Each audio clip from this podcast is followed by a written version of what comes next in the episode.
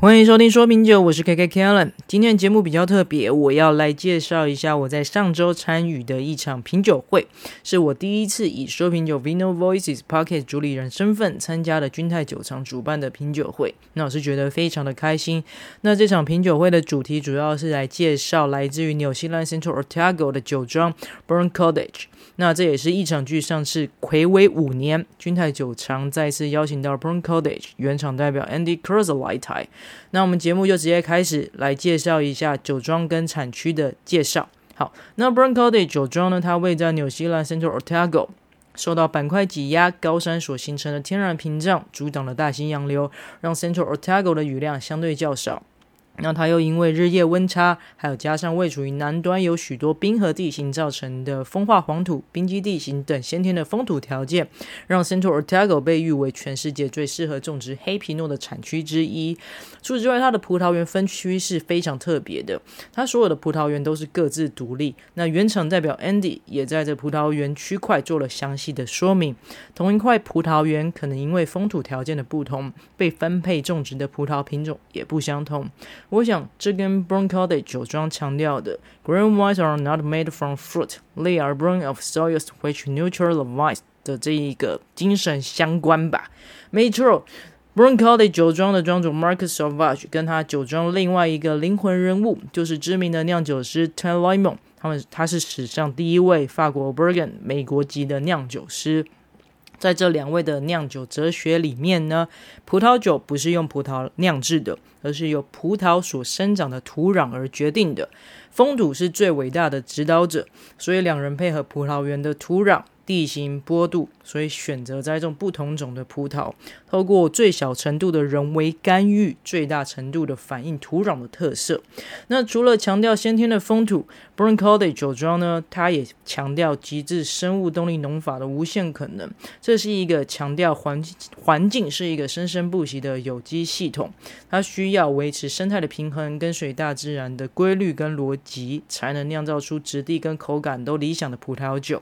那生物动力法呢，也会纳入入天象星象的观察，并且依循月亮历法来耕作。像是它当这个月球引力比较强的时候呢，会将水分吸到地表，让种子比较容易发芽，促进这个葡萄的生长。那这段期间就是一个种植葡萄的理想时机。那等到月球引力相对较弱的时候，再进行葡萄的采收。那另外呢，生物动力法也很支持结合生物的多样性。所以呢，在这个像我们这个酒庄 Burn Cottage 酒庄，它在二零零二年建立的时候，它第一件事情不是种植葡萄哦。它是饲养了很多的动物，很多头的绵羊啊、乳牛啊，然后还有很多这个多样化的纽西兰的原生植物，因为他会觉得说，透过这个多种动植物的共生，才能培养起这个生态圈。那另外呢，他也尽可能的降低硫化物的使用，然后不使用任何的添加剂跟这种什么控制酵母，也不进行过滤，完完全全的遵照这个月亮历法来照料他的葡萄园。那此外呢，最特别的还有一个就是它的酿造方式，它坚持手工采收，好，然后再来采收之外，你还要人工挑选葡萄。我记得在品酒会上面的时候，这个简报就有看到这个照片啊，真的是。那些很多的这个这个酒庄的这些人员呢、他们就真的一颗一颗的在挑选这个葡萄那个照片，我会觉得哇，真的投入非常多的心力。那我想也是因为有这些比较用心的这一些采摘跟这些种植的过程，也因为这些的坚持，所以我们今年才能在品酒会喝到这些好喝的葡萄酒。那品酒会当天总共推出了六种酒款，那我。觉得我这边大概分成四组，四组来介绍。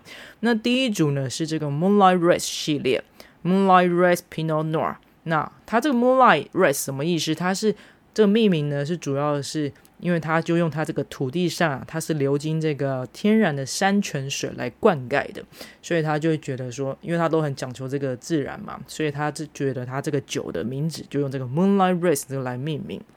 好，Moonlight Red Pinot Noir。好，那总共有两两支，好，一支是二零一五年份，一支是二零二零年份。那两支的差异在于哪里呢？二零一五年份它是来自于单一的葡萄园，它的葡萄园是位于这个，我觉得是它的那个起家处了。起家处就是它的这个 Central Otago 的这个 Low Burn Low Burn 这个产产区里面，它这个 Burn Cottage 的原始的葡萄园。好，那再来二零二零年份比较特别，它除了原本这个 l o b r n 的这个葡萄园之外呢，它的庄主 Marcus 后来又买了一个位在比较南边一点的 Bannockburn Bannockburn 的一个葡萄园，并且以它这个 Marcus Sauvage 它的姓氏来做命名，所以我们就称为这个 Sauvage 葡萄园。那这个。位在这个 Bannockburn 的 Savage 葡萄园呢，它因为比较南边一点嘛，所以它的气候也比这个 Long Burn 再温暖一些，产出的黑皮诺也会带有更成熟的樱桃香气。那这边的葡萄园呢，它会使用了十种以上不同种的黑皮诺。那 Savage 葡萄园呢，它其实在买进之前就已经有黑皮诺的品种，只是后来啊，这个庄主 Marcus 他买进之后重种科隆种。包括来自 DRC 的 Latasha 特级园的克隆种，那整个酒风会呈现出非常经典的 Central Otago 的 Happy 诺风格。除此之外，它为了要保持这个整个果味的新鲜，所以从这个二零一九年份开始呢，把这个酒瓶全部改为螺旋盖。好，那之前我们节目有介绍过，螺旋盖其实是不错的，因为它可以让这个酒的质地保持得更新鲜。好，比起这个传统的软木塞，因为软木塞还是会有一些洞洞，它会可能让一些空气入侵，那就会影响到酒的质地。所以相对于这个呃改成这个螺旋盖，会除了开口方便之外，也可以更能保持酒的品质。好，那我们来看一下品酒笔记。我来看介绍一下我的品酒笔记，来看一下这两支的酒款。那第一支这个 Moonlight Red Pinot Noir，二零一五年份呢。我的笔记，我在记录上写的是它的色泽呢，就是一个黑皮诺的粉红色，那是清澈没有杂质的。那我们是在未醒酒的状态饮用的。那在香气上面，我会闻到一些淡淡的面包香气跟微微的莓果香气，其实没有很明显。然后在饮用上的感觉会有一些辣辣的感觉。那有单宁，单宁非常明显。我是本身觉得是应该要醒酒的这一支，然后非常的不甜，然后微酸。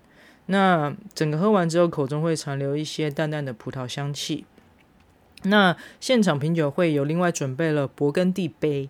那其实我把一些这些酒呢，有倒一些到勃艮第杯里面，稍微再醒一下，喝一下。那香气的确，这个香气的果香会明显比较多，然后单宁也会比较柔顺。好，这分享给大家。那第二支这个 Moonlight Red Pinot Noir 二零二零年份呢，相对呃，我会比较喜欢一点。为什么呢？它色泽上其实也是一个黑皮诺的经典粉红色。那可是它的莓果香气会非常明显。那我觉得这也呼应了刚刚我们在介绍它除了原本的这个起家处的葡萄园之外呢，它还有掺杂它后来买的这个第二个葡萄园，就是 Bannockburn。好，比较南边这个，所以它果味相对会比较明显。那我觉得整支酒上面会好入口很多，那很明显的草莓香气，那也是带有微微的甜味。整个酒体是适中的。那这一支相对于第一支我会比较喜欢一点，可是很可惜，呵 呵没有货。好，二零二零年份的这个 Moonlight Red Pinot Noir 是没有货的。OK，好，那接下来我们来介绍一下第二组。第二组呢，这个系列它是来自于酒庄同名。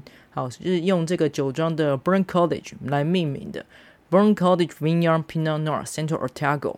好，那这个葡萄园呢，就是这个它具有一个排水性良好的冰河冲积土，然后并且是以生物动力法来栽种。那有兴趣的朋友可以看一下这个我脸书上面上传的图片。好，这个酒标可以注意到这一款的酒标呢，这个与酒庄同名的这一款葡萄酒酒标，它会很特别。你会看到有这个青蛇跟百合花，好，其实它是有个故事，故事是什么呢？它其实是呃有点是参参考这个歌德的一个童话故事，有个青蛇跟一个美丽的百合花。这个故事大概是在讲什么？我们大概带一下，反正就是有一只青蛇，好，跟一个百合花，他们的友谊。那在很久很久以前呢，这个青蛇呢，它住在一个庙里面，那百合花呢是长在庙旁边的花园里面。那反正有一天，反正两个人就变成好朋友了嘛。可是就来了一个很凶恶的巫师。那巫师呢，他想要占有这一只很棒的青蛇。那百合花为了要救出这只青蛇呢，就是跑出来救了这个青蛇嘛。然后可是呢，那巫师就很生气，然后要去追赶这个百合花。于是百合花就很紧张的逃啊逃啊逃，逃到一片凉爽的森林。那逃到这森林里面，又遇到一个很善良的猎人。那这个猎人就来保护这个百合花。最后呢，这个猎人就陪着百合花回到了这个庙宇，救出了这只青蛇。之后呢，这个青蛇、百合花、猎人就过着幸福快乐的日子。好了，我讲的非常简短，但其实故事有一点长，但是想说浓缩一点。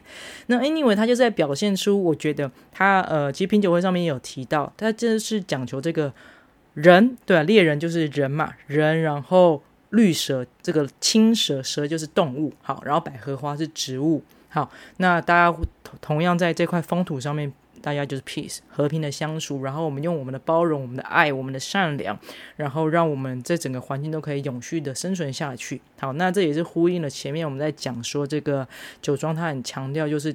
葡萄的酿造不是来自于葡萄，而是来自于它的风土，好，来自于这个大自然的相关赐给来赐给我们这个最好的礼物，好，所以呢，他把这个故事呢，这个把他故事故事的插画呢，作为他的这个酒标来强调这样的一个精神。好，那介绍完故事之后，我们当然要来介绍一下这个喝起来的感觉。一样，这一组的会有两支酒款。